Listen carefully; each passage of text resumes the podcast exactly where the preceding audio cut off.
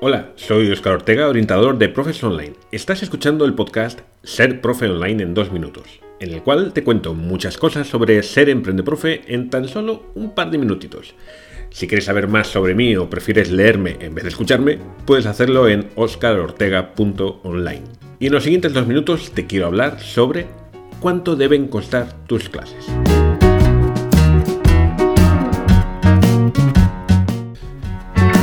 Una de las quejas de muchos profes cuando llegan nuevos al mercado de profes online es que los precios que ven de otros profes similares no son los que a ellos les conviene. Normalmente se quejan de que ofrecen las clases demasiado baratas y nadie puede vivir con esos precios. La realidad es que poner las clases muy baratas o muy caras depende de muchas cosas y ambas estrategias pueden funcionar perfectamente para vivir de ello sin molestar a los otros.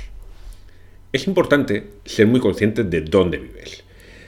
Si vives en un país con un coste de vida bajo, podrás permitirte precios más bajos respecto a los profes que viven en otros países, lógicamente. Pero también es cierto que en el momento en el que quieras viajar o moverte a un lugar más caro o simplemente ofrecer un aumento de precios, porque eso es lo que te pide el cuerpo, te va a resultar mucho más complicado que quien ya comienza desde una base un poco más alta.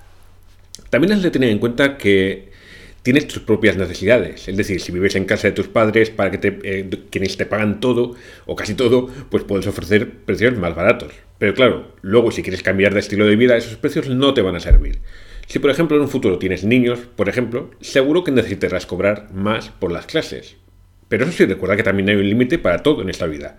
Si la mayoría de los profes cobran, por ejemplo, entre 15 y 20 euros, por poner un ejemplo, y tú quieres poner tus clases a 50 euros, es decir, más del doble, te va a costar, te va a ser mucho más complicado, aunque no imposible, encontrar alumnos. Has de tener en cuenta para recordar que aquello que pides debe ser coherente con aquello que ofreces. Por supuesto, debemos tener también en cuenta tu público objetivo, aquel que hayas elegido, porque si has escogido encontrar tus alumnos en un país, por ejemplo, con poco poder adquisitivo, no puedes poner tus clases a un precio muy elevado, eso es obvio excepto si, como decía antes, ofreces a cambio algo realmente especial por el que valga la pena pagar las clases y consigues llegar al poco público que pueda pagar tus clases en dicho país. Si por otro lado has escogido un público objetivo que puede pagar un valor alto o muy alto, recuerda que dichos estudiantes también tendrán acceso a profes que cobran poco. Y no a todo el mundo le gusta gastar una cantidad, por muy justa que, ésta sea, en aprender idiomas.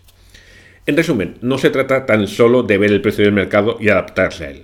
Se pueden ofrecer precios por debajo y por encima de la media, siempre que recuerdes que si ofreces precios baratos, te va a costar llegar más a una cantidad alta de ingresos y si los ofreces muy altos, vas a tener que justificar dichos valores. Y esto es todo. Te espero en otros episodios de Ser Profe en dos minutos. No te olvides de seguirme si no lo haces ya y cualquier comentario que me quieras hacer llegar lo puedes hacer a través de mi página oscarortega.online. Te espero.